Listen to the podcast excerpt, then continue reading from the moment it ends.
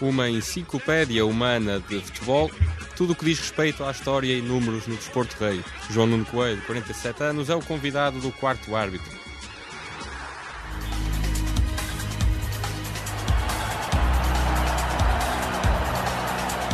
Quarto árbitro.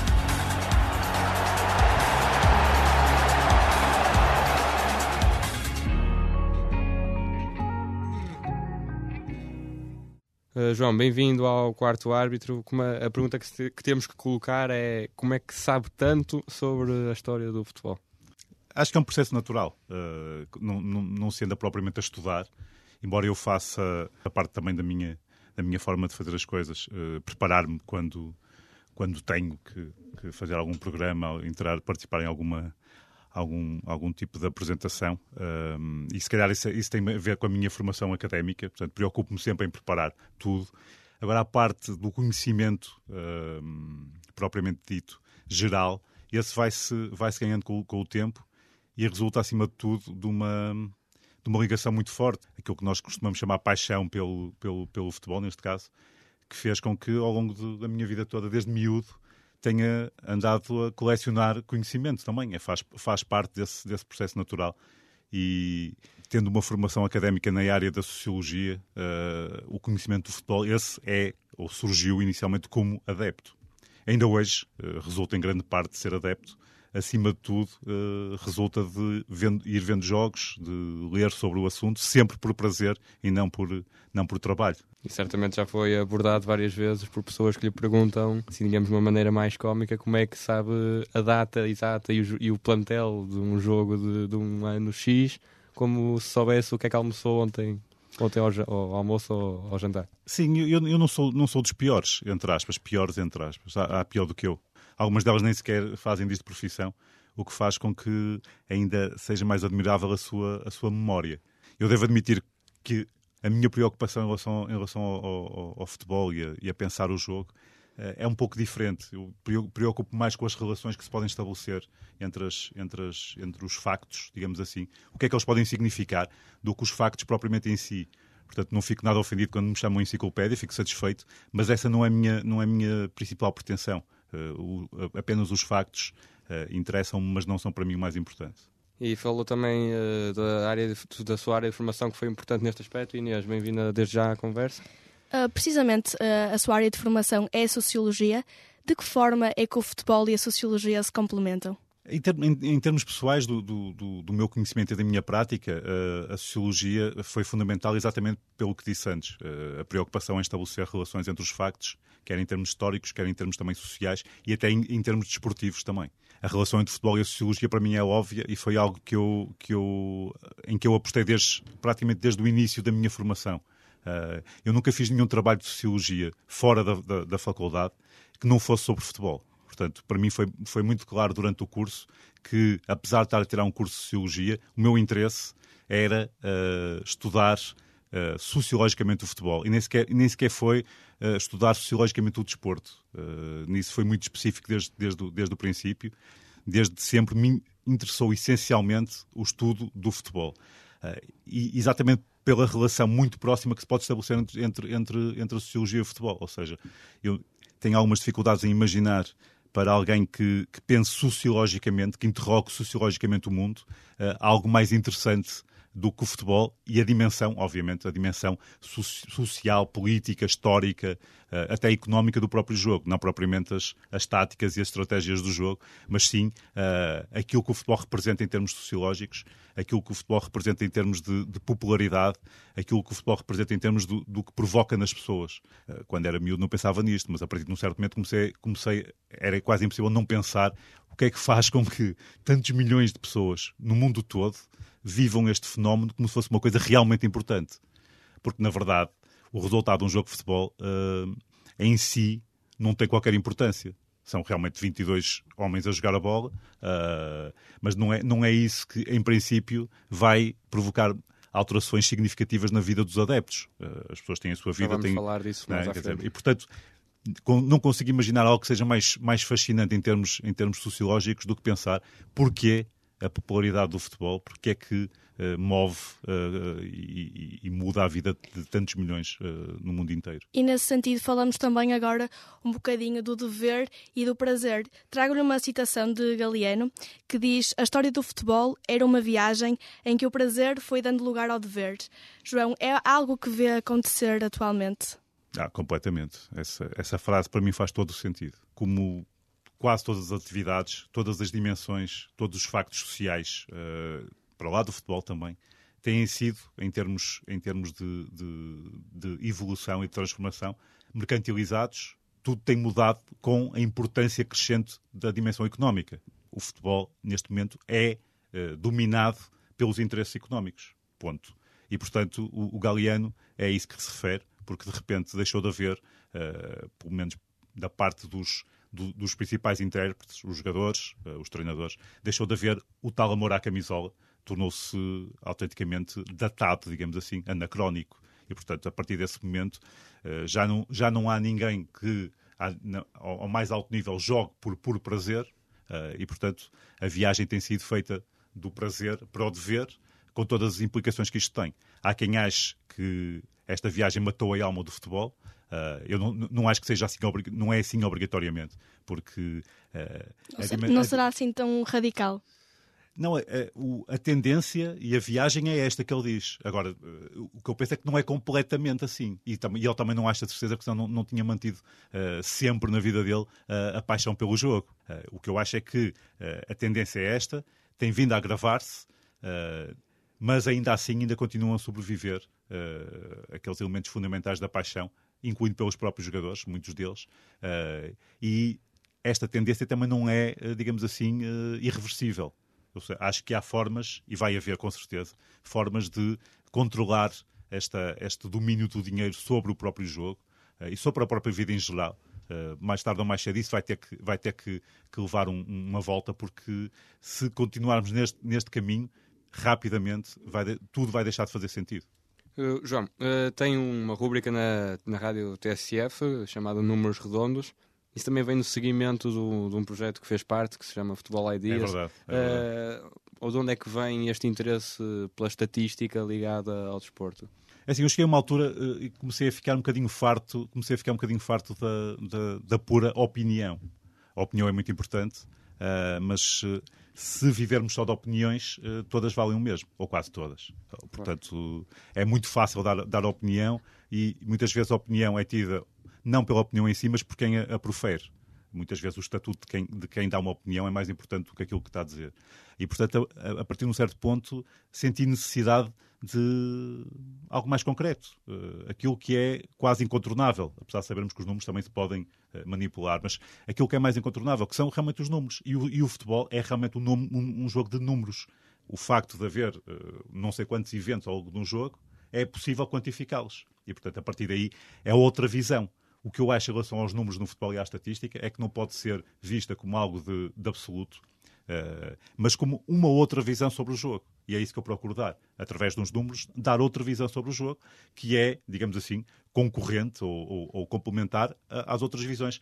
As visões mais táticas, mais do lado do, do, do eh, mental, mais do lado da motivação. Quer dizer, não, não temos que ser, digamos assim, essencialistas em relação, a, em relação a nenhuma destas visões. Elas podem ser complementares e quem uh, dominar o maior número de visões, com certeza que terá uma visão mais, uh, Completa. mais abrangente uh, e, e, se calhar mais próxima da, daquilo que é, daquilo que é, que é verdade. Já voltamos a conversar, tempo para escutarmos a rúbrica 360 graus que anda à volta do mundo numa bola de futebol. Ricardo Ferreira leva-nos até Atlanta, nos Estados Unidos, para conhecer um dos estreantes da Major League Soccer. Entre colinas e vegetação densa, Atlanta respira desporto.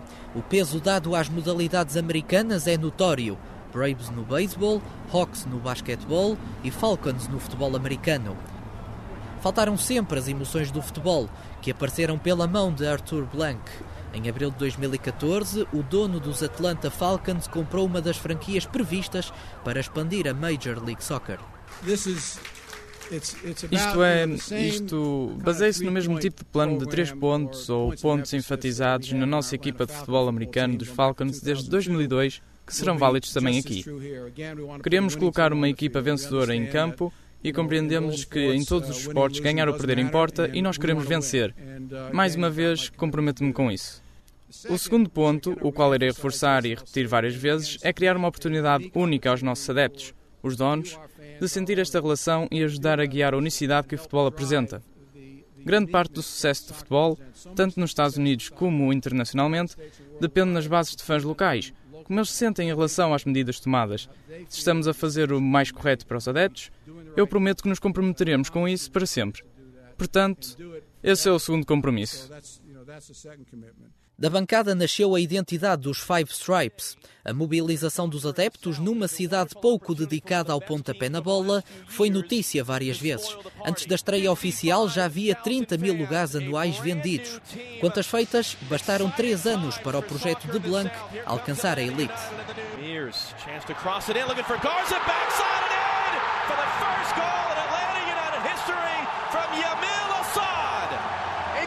history.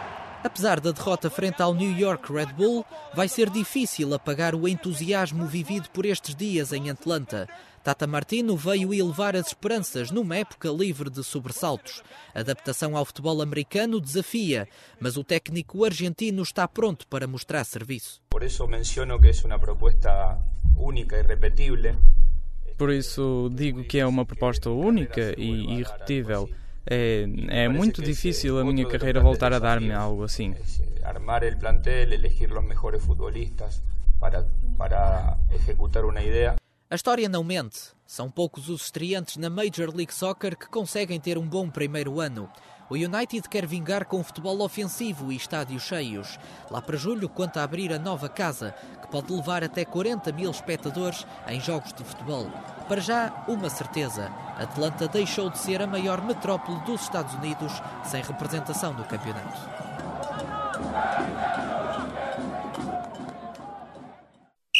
Eh, estamos de regresso à conversa.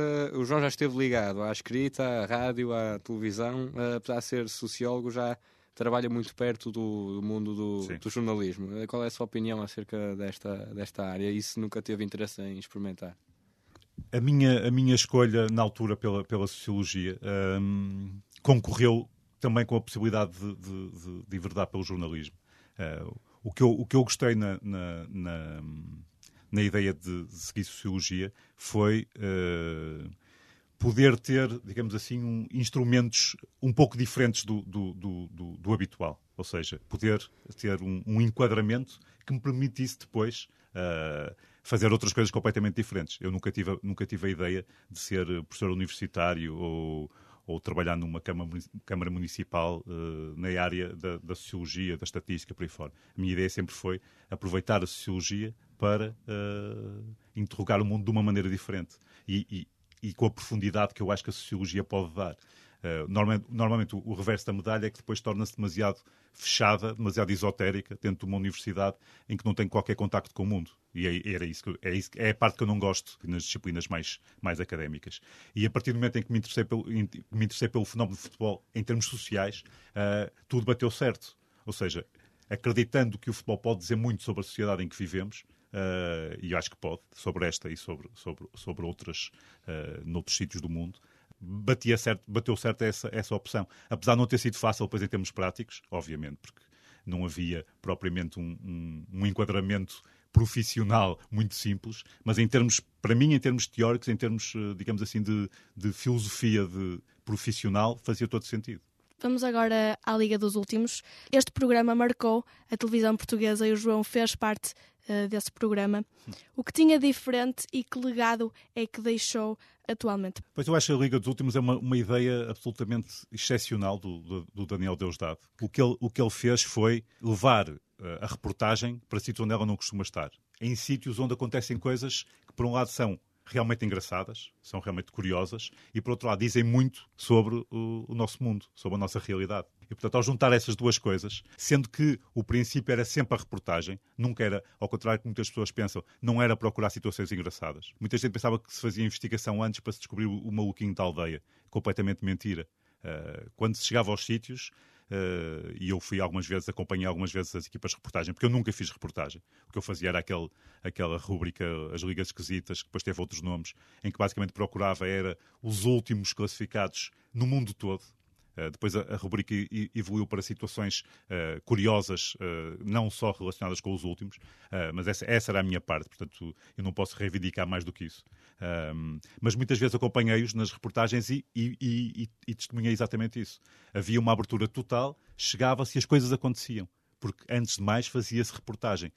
Procurava-se as situações que fossem relevantes, muitas delas tinham piada e, e ainda bem, porque o que fez com que houvesse mais gente a interessar-se, uh, fosse um programa divertido e ao mesmo tempo muito significativo daquilo que é e ainda é o nosso país. E, e, algumas dimensões que se estão a perder, infelizmente se estão a perder, lá está pela tal dimensão mais mercantilizada do, do, do próprio jogo, eh, que faz, e não é apenas culpa, obviamente, desta, de, quem, de quem está no futebol, eh, é, é algo mais geral, que faz com que estejam a perder os clubes da terra, a ligação à comunidade, algo que me parece a mim que mais tarde ou mais cedo vai ter que recuperar, porque senão é o próprio jogo, é o próprio futebol que está em questão. Recuperando aqui também um pouco da, da citação uh, que referimos anteriormente, a visão sobre o futebol mudou um bocadinho e nós temos muito essa percepção uh, na comparação que fazemos entre o futebol inglês, por exemplo, e o futebol português.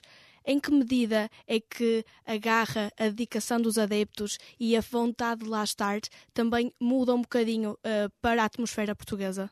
Eu acho que, acima de tudo, o, o, o que é diferente no futebol inglês é exatamente o respeito pela, pela história e pela cultura do próprio jogo. Enquanto em Portugal a maior parte dos adeptos não quer saber minimamente que, qual é a história do seu clube, uh, de onde é que veio, uh, o que é que, o, que é que, o, o significado diversos acontecimentos importantes na sua história, uh, compreender a evolução do, do, do, próprio clube, do próprio jogo. Em Inglaterra, isso é muito importante. O que faz com que depois as pessoas saibam o que é que querem.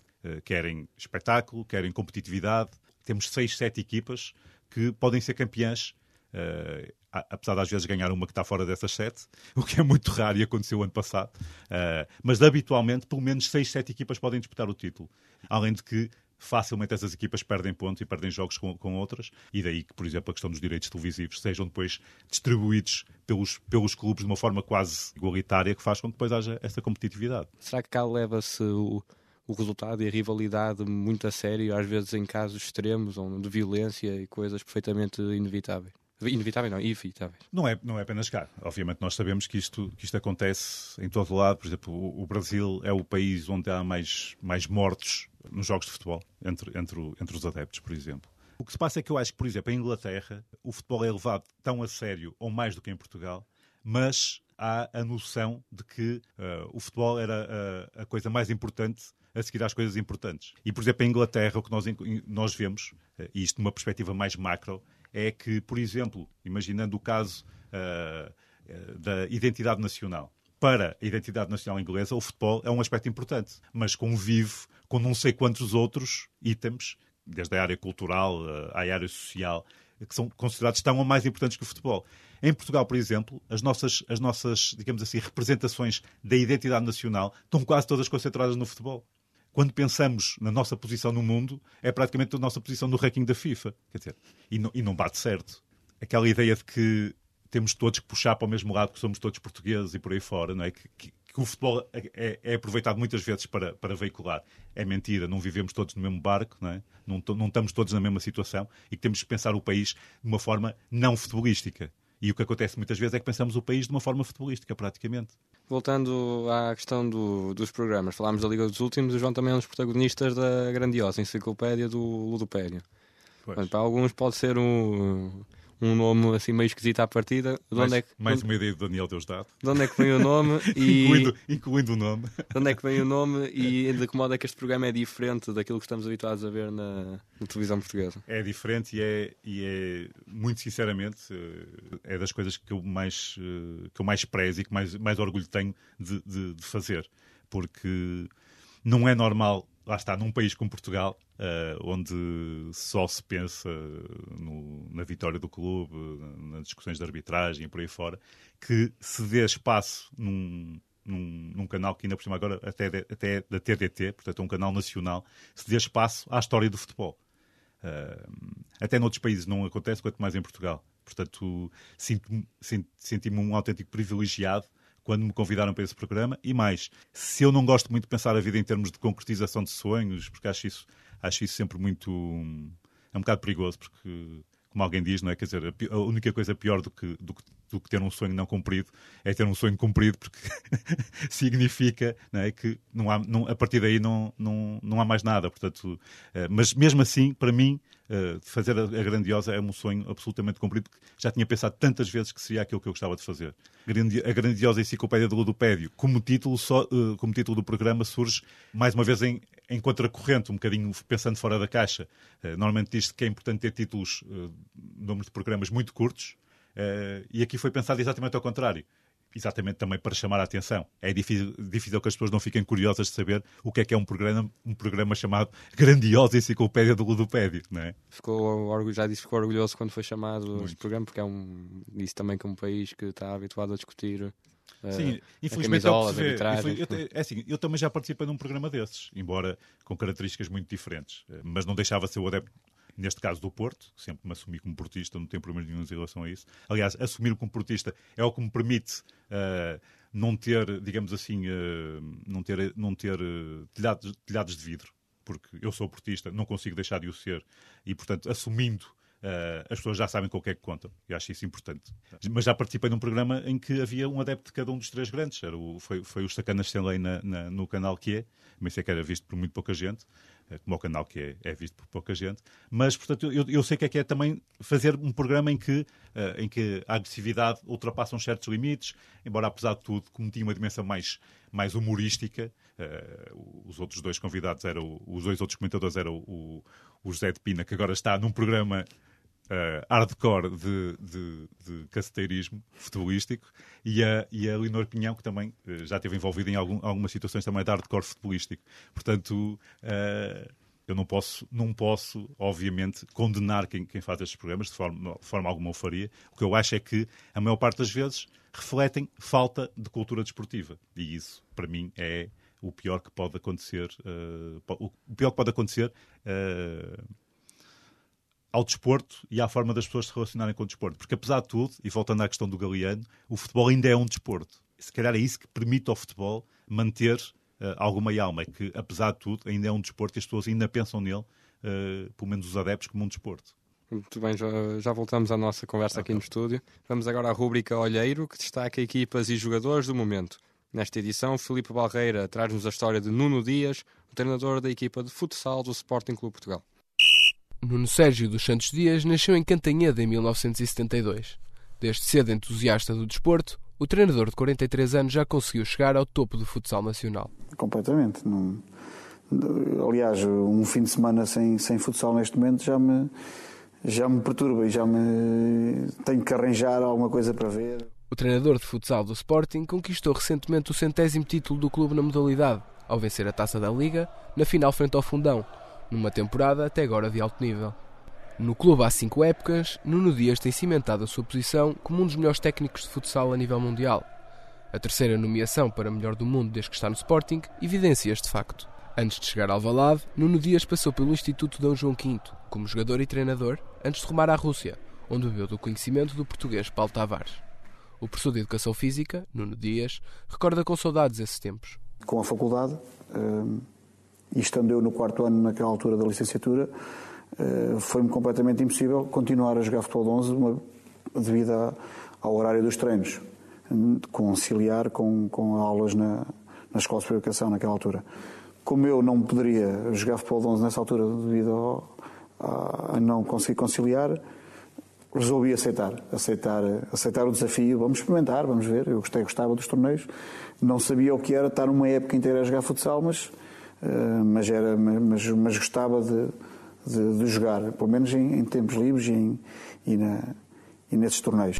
A 2 de julho de 2012, tudo mudou. E desde então, o técnico de 43 anos já conquistou quase tudo o que havia para conquistar. 2012, assim de repente, esta data diz alguma coisa? Diz, foi o dia que fui apresentado. E nervoso que eu estava, estava, recordo-me, foi, foi o dia da apresentação no, no, no Sporting, no, bem no auditório. Uhum E... e disse na altura que este seria o maior desafio da sua vida. Mantém o que disse? Até aquele momento foi. e, e, obviamente que sim. Estava a chegar a um, a um grande clube com objetivos completamente diferentes daqueles que eu sempre tive, que era, que era de, de ganhar. Obrigatoriamente teria que ganhar.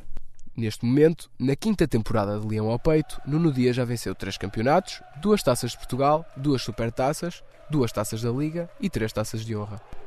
Para melhorar ainda este registro, o Sporting Nuno Dias conta com 179 vitórias, 8 empates e 21 derrotas em 208 jogos realizados. E o técnico quer sempre mais, época após época. E este ano não foi diferente. Em que não chega a vencer. Isto é, é algo que é uma característica que nós tentamos seguir sempre, que é não nos vai chegar a vencer. Nós queremos vencer bem, nós queremos jogar bem, nós queremos proporcionar bons espetáculos, nós queremos marcar muitos golos, nós não queremos sofrer golos. Há, há, há objetivos muito, muito internos para, para cada tarefa e, e isso eh, tem, tem um percurso que nós esperamos continuar para aquilo que são as competições. E aí, aí queremos, queremos vencer bem. Queremos, e não é só as grandes competições, como eu estava a dizer. Nós queremos vencer bem aos Unidos da Estação, nós queremos vencer bem à Mata, queremos vencer bem como vencemos o, o, o, teste com uma equipa do nosso escalão, como foi o Futsal Meios. Será batido, mas nós vamos persegui-lo, que foi 22 gols sofridos numa época. Uh, os troféus, os troféus queremos repetir queremos continuar a conquistar, queremos continuar a ganhar e este ano não só os que conquistamos na época passada, porque temos mais, felizmente temos mais, porque temos sido campeões nacionais, uh, permite-nos ter mais dois troféus para conquistar. E a forma como prepara a época e incentiva os jogadores em nada se compara com outros treinadores de futsal. Até apostas no no dia chega a fazer com os seus jogadores. Temos, temos algumas coisas interessantes sobre isso. Uh, temos uma, uma, uma, uma, pseudo, umas pseudo-opostas com objetivos internos uhum. claros.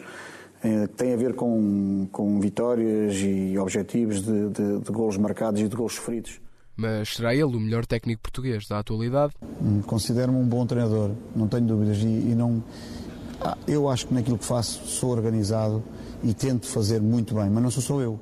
E para a seleção, será que dá? 43 anos nunca, nem pensar nisso. Gosto da competição, gosto do trabalho diário e na seleção isso é muito difícil. O jovem que cresceu no interior do país e que hoje em dia já é mestre em Educação Física e Ciências do Desporto parece não ter limites no que a ambição diz respeito. Apesar disso, Nuno Dias tem os pés bem assentos na terra, mantendo-se ambicioso, mas pensando sempre no presente. A nossa promessa é que a equipa vai continuar a jogar bem, vai continuar a ser competitiva sempre e se o conseguimos fazer, que vamos tentar, vamos obviamente fazer por isso, vamos estar mais perto de conseguir continuar a trazer uh, títulos e conquistas. De volta à conversa em estúdio, vamos olhar agora para o futebol na, na atualidade. Uh, como ainda dissemos ainda há pouco, o, João é adepto do, do Futebol Clube de Porto, uh, assumido. queria que, que me fizesse um ponto de vista como é que está a equipa neste momento e se a pergunta mais inevitável é se, se acredita no título campeão nacional desta época. É assim, o, o Porto neste momento está, está, na melhor fase da época, isso não haja dúvida nenhuma, tem oito vitórias consecutivas, uh, ganhou os jogos todos da segunda volta, uh, portanto se houvesse uma classificação só da segunda volta uh, era líder. Um, em termos europeus, também não há muitas equipas que tenham 21, 21 jogos sem perder no campeonato. A única equipa que só tem uma derrota é o Bayern de Munique. O Porto, a última vez que perdeu foi a 28 de agosto, uh, com o Sporting. Portanto, isto significa que a equipa está melhor do que alguma vez esteve. Resta saber se, se, se, se a condição em que está chega para ser campeão, uh, nomeadamente porque tem, tem um adversário que, que é tricampeão e, portanto, está neste momento uh, com mais, digamos assim, com mais eh, bagagem e realmente tem todo este, este lastro uh, de, de, vitórias, uh, o, que, o, que torna, o, que, o, que, torna mais difícil para o Porto, que é uma equipa, e isto é, não, não, penso que não é um clichê, é uma equipa ainda em construção. Pode-se gostar mais ou menos do, do Nuno Espírito Santo, mas a verdade é que ele pegou, pegou na equipa é apenas nesta época, mudou bastantes coisas e, portanto, é normal que demore algum tempo a, a chegar digamos assim, a um, a um, estado, digamos assim, de entrosamento, de, de, de, de evolução enquanto equipa um, para uh, poder lutar pelo título uh, nacional. É o que está a fazer neste momento. Resta vamos ver se, se tem realmente é, se já tem capacidade para para ombrear até ao fim com o Benfica. João, do Dragão para a Seleção Nacional, uh, em 2004 escreveu um livro intitulado A Nossa Seleção em 50 Jogos. Uhum. Que forma evoluiu a Seleção Nacional Portuguesa? Essa é uma evolução absolutamente uh, extraordinária. Uh, não tanto em termos de, da qualidade dos jogadores, mas em termos de organização. Conseguiu-se finalmente dar uma estrutura profissionalizada e competente à Federação, que é onde está inserida a seleção, e com isso os resultados uh, imediatamente uh, mudaram. Uh, juntando um outro aspecto fundamental também, que foi a saída dos jogadores portugueses em massa, digamos assim, para as principais ligas europeias. Isso deu-lhes uma maturidade, deu-lhes uma competitividade que não existia antes. É, é muito significativo. Demonstra realmente que, em termos de resultados, em termos de, de de consistência em termos de, de, e do próprio ranking também, obviamente, é a consequência disto tudo. Uh, tudo mudou e a cereja no topo do bolo foi o, a conquista do, do europeu uh, o ano passado. Portanto, podemos dizer que, de certa forma, foi a internacionalização dos jogadores portugueses que, de certa forma, construiu para uh, a seleção nacional que temos hoje. Para ser completamente justo, também tenho que falar dos treinadores, obviamente, porque, mas, isso, mas isso também resulta da tal estrutura. A verdade é que criou-se em Portugal um, um, digamos, um nicho de conhecimento uh, à volta do treino do futebol que uh, pede messas com, com os outros países, com as melhores realidades uh, internacionais. Temos treinadores nos melhores, nas, melhores, nas melhores ligas uh, e, portanto, isso, isso, também conta. Apesar de ser justo dizer, e não sendo uma, uma, personagem que me seja muito, muito simpática, é justo dizer que, em termos do próprio crescimento da seleção, foi um brasileiro que deu, deu um passo importantíssimo. Não é? O Luís Filipe Scolari foi importante para que o, a seleção ganhasse mais confiança uh, e também que se estabelecesse uma ligação mais forte, ainda, ainda mais forte, porque ela já estava, já estava a melhorar com, a, com, a própria, com os próprios adeptos porque a internacionalização dos jogadores ajudou também a um outro, um outro aspecto importante. Uh, é que a chamada clubite, em que muitas vezes a seleção acabava por ser prejudicada porque os adeptos identificavam os jogadores não com a seleção, mas com os clubes, e havia guerras entre os próprios, muitas vezes os próprios jogadores eram vítimas disto, porque os adeptos do Porto só estavam preocupados uh, com, os, com, os, jogadores do Porto que estavam na seleção, que não se magoassem ou que fossem melhores ou que jogassem no lugar dos do Benfica e vice-versa, e o Sporting uh, uh, também, também metido ao barulho. E de repente, quando os jogadores estão quase todos no estrangeiro, deixaram de ser jogadores do Porto, Benfica e do Sporting, e portanto criou-se mais a, a, a cultura de seleção do que existia antes entre os adeptos. Nesta linha nacional também, uh, João, o futebol é de Portugal ou Portugal é do futebol? É, é um bocado as duas coisas, não é? Uh, realmente o futebol é, e utilizando aqui uma linguagem mais, se calhar mais, uh, mais da sociologia, mais, mais académica, é uma forma cultural dominante em Portugal. Por outro lado, para uma grande parte dos homens, e a minha grande curiosidade é ver como é que, como é que as camadas mais jovens, como é que vai ser com elas, continuam a ter no futebol o seu, o seu passatempo, pelo menos mais importante. O João também tem uma publicação sobre as competições europeias, Sim. por isso queria lhe perguntar como é que vê a evolução das competições europeias de clubes, agora centrando mais nos clubes. Sim, para mim as competições europeias sempre foram a competição, as competições mais fascinantes do futebol como um todo. Quer dizer, para mim, uh, um jogo das competições europeias uh, da minha equipa, ou envolvendo outras equipas, é sempre mais importante que um jogo do, do, do, dos campeonatos nacionais ou das seleções. Uh, sabemos que, em termos práticos, torna difícil que outros clubes fora do, do, do, grupo dos tubarões europeus possa ganhar. Mas apesar de tudo, para os adeptos, mesmo os adeptos de, de, de outras equipas que não tenham esta, estas, estas ambições, uh, é impossível resistir ao encanto dos melhores jogadores a jogarem ao mais alto nível numa prova organizada de uma forma irrepreensível. Uh, com qualidades de transmissão inacreditáveis, magazines fantásticos, quer dizer, é impossível não gostar desta competição. Eu chego ao ponto de vejo um jogo em direto e depois vejo mais três ou quatro uh, na box. E, e sou, capaz de me deitar às duas ou três da manhã para não saber o resultado. Porque para mim o futebol continua a ser, acima de tudo, o, o domínio da incerteza. E é essa incerteza que torna o futebol fascinante. Se me disserem o resultado, já não vou ver o jogo. A não ser que tenha acontecido uma coisa absolutamente estratosférica. Portanto, para mim, esse fascínio da Liga dos Campeões está mais vivo do que nunca. Mas sempre alicerçado na história que tem para trás. E em relação à Liga Europa, nos últimos tempos temos visto uh, clubes que, de renome mundial na Liga, na Liga Europa, falamos de Chelsea, este ano temos o Manchester. United, temos sim. equipas como a Roma. Uh, no entanto, a discrepância entre as duas competições, também a nível económico, os prémios, continua sim. a ser muito grande. Sim, e, e, e, isso leva a que as equipas das principais ligas não apostem. Isso são exceções. Na realidade, uh, há uma liga, que, uma liga que tem apostado, mas essa é, é um bocadinho especial, que é a Liga Espanhola em que também há essa, essa competitividade extrema. As equipas querem ganhar, nem que seja a Liga Europa. No caso das equipas portuguesas, um, tem esse dado fascinante.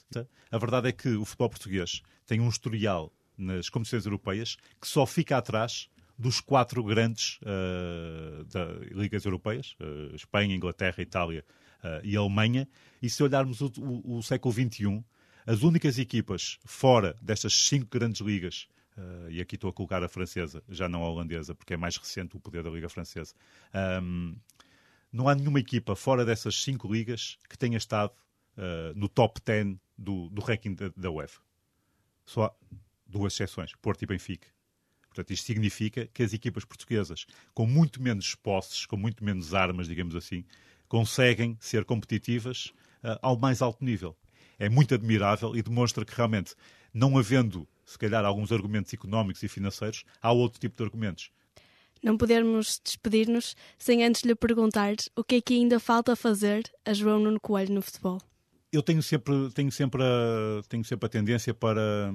Isto é uma questão também de personalidade, para, para não, não, não me sentir satisfeito uh, com o que tenho, não é? Tipo. Uh, mas no bom, relação, no bom sentido, porque em relação ao futebol, não obrigatoriamente ao mais alto nível, porque nunca joguei, nunca joguei futebol uh, profissional uh, e também nunca fui treinador profissional. Mas a verdade é que, mesmo se, não sendo ao alto nível, já, já fiz quase tudo que há para fazer no futebol, em termos de, de prática. E, e, isso, também foi um, isso também foi propositado, porque sempre tive a ideia de que quanto mais áreas eu conseguisse uh, tocar, mais, mais uma visão de conjunto e uma experiência de conjunto eu podia ter. Por isso já, já já joguei futebol e futsal eh, não, não profissional, já, sou treinador de miúdos de futebol eh, já, já, há mais de, já há mais de 10 anos, quer dizer, já, já há 15 anos que sou treinador de miúdos e sempre a um nível não federado. Lá está, não é preciso estar só estarmos ao mais alto nível para experimentar e para experienciar as coisas. Uh, o que é preciso é estar lá e, e, e fazer esse esforço para estar. Uh, já arbitrei jogos também não oficialmente. Uh, de resto, escrevo, investigo, penso sobre futebol, não é? Quer dizer, e depois a, a, a dimensão da comunicação, obviamente. Portanto, tenho tentado tocar uh, todas as coisas, nem que seja ao de leve, nem que seja num, numa dimensão, digamos, amadorística. O que eu penso que agora tenho que fazer, chegar a este ponto, é escolher, e acho que já escolhi, uma área para me especializar e para tentar ir o mais fundo possível e para tentar ser o melhor possível Uh, porque uh, não me adianta muito andar agora a tentar ser, por exemplo, dirigente esportivo, não me apetece fazer isso. Portanto, apetece-me é, a partir de, centrando-me numa das áreas que tenho, que tenho, que tenho, que tenho praticado, especializar-me o mais possível e tentar atingir realmente o, o nível mais elevado que, que possa. E, e, para já, neste momento, realmente a, a minha escolha é a, a história e a estatística do futebol. Muito bem, João. Antes de fechar o programa, vem o Porto Sem Barreiras. A Mariana Calisto, o Fábio Gomes e a Wanda Pinto foram falar com Carla Oliveira, atleta de bóssia do Futebol Clube do Porto, que representou a Seleção Nacional Paralímpica nos Jogos do Rio de Janeiro.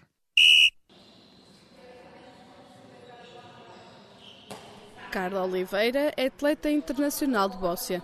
Venceu um dragão de ouro em 2014 e teve o primeiro contacto com a modalidade aos 14 anos. O único clube que representou até hoje foi o Futebol Clube do Porto, mas hesitou antes de aceitar o desafio. O Bóssia é fundamental na vida da atleta, pois fez-la encontrar uma Carla que há muito andava desaparecida e deu-lhe oportunidades que não seriam possíveis se não tivesse entrado no mundo do desporto. Fez-me redescobrir um pouco mais. Acho que houve características em mim que eu nem conhecia e que, com o facto de praticar desporto e entrar em competição, começaram a vir ao de cima e sem dúvida que já me fez ter oportunidades incríveis, já me fez sentir uh, momentos excelentes, já me levou muito longe, mais do que aquilo que eu imaginei inicialmente, portanto você foi sem dúvida um, uma porta aberta de, de oportunidades que eu nem, nem fazia Recentemente, a desportista representou Portugal nos Jogos Paralímpicos no Rio de Janeiro. Para a jovem, foi um privilégio ir ao Brasil para fazer o que mais gosta, com o símbolo das quinas ao peito. Acho que é mesmo uma oportunidade de uma vida, é um momento incrível para qualquer atleta, não é? Simplesmente os jogos mais importantes da carreira de qualquer atleta de alta competição, portanto, estar lá a representar a seleção é simplesmente um privilégio enorme e um orgulho muito grande mesmo. No geral, Carla Oliveira acredita que o bóssia e o desporto adaptado têm sido mais divulgados, principalmente depois dos Jogos do Rio. Admite ainda que o desporto adaptado está a crescer em Portugal começa a haver mais divulgação, embora acho que é importante haverem novos atletas, não é? novas pessoas para tornar a modalidade mais dinâmica, mas tem crescido, acho que sim, até porque eu falo de mim, não é? pela experiência que tenho lá fora, eu vou crescendo também e você cresce comigo, não é? e eu cresço com você. Carla Oliveira considera que ainda há uma grande diferença entre olímpico e paralímpico e que o caminho a percorrer é no sentido da igualdade. É necessário continuar a haver divulgação, é necessário desmistificar um bocadinho a ideia de que o desporto adaptado é para pessoas com deficiência e que não, o desporto adaptado é para atletas, ponto, não é? E são atletas que dão que trabalham no sentido de tentar o melhor resultado possível. São pessoas que têm que conciliar a sua vida diária com os treinos, que é muito mais difícil para nós atletas, que precisamos sempre de alguém que nos acompanhe. Portanto, não é só a minha conciliação, é a conciliação dos meus horários com a disposição e a disponibilidade de quem está comigo a trabalhar, portanto, e isso exige um esforço muito maior. Portanto, acho que é necessário existir o reconhecimento merecido, não é? E necessário existir esta igualdade também deste ponto de vista. A atleta do Futebol Clube do Porto, Carla Oliveira, considera que os atletas do desporto adaptado são iguais aos outros e que devem ser reconhecidos da mesma forma. João Nuno Coelho, foi um prazer recebê-lo no quarto árbitro. Em nome de toda a equipa, desejamos as maiores felicidades. Obrigado a, a, também à Inês, a nossa comentadora residente, e ao Fábio Gomes, que esteve nos cuidados técnicos. É o ponto final nesta edição. Acompanhem-nos em Jornalismo Porto Net ou na Engenharia Rádio. E não, já sabes, não fiques em fora de jogo.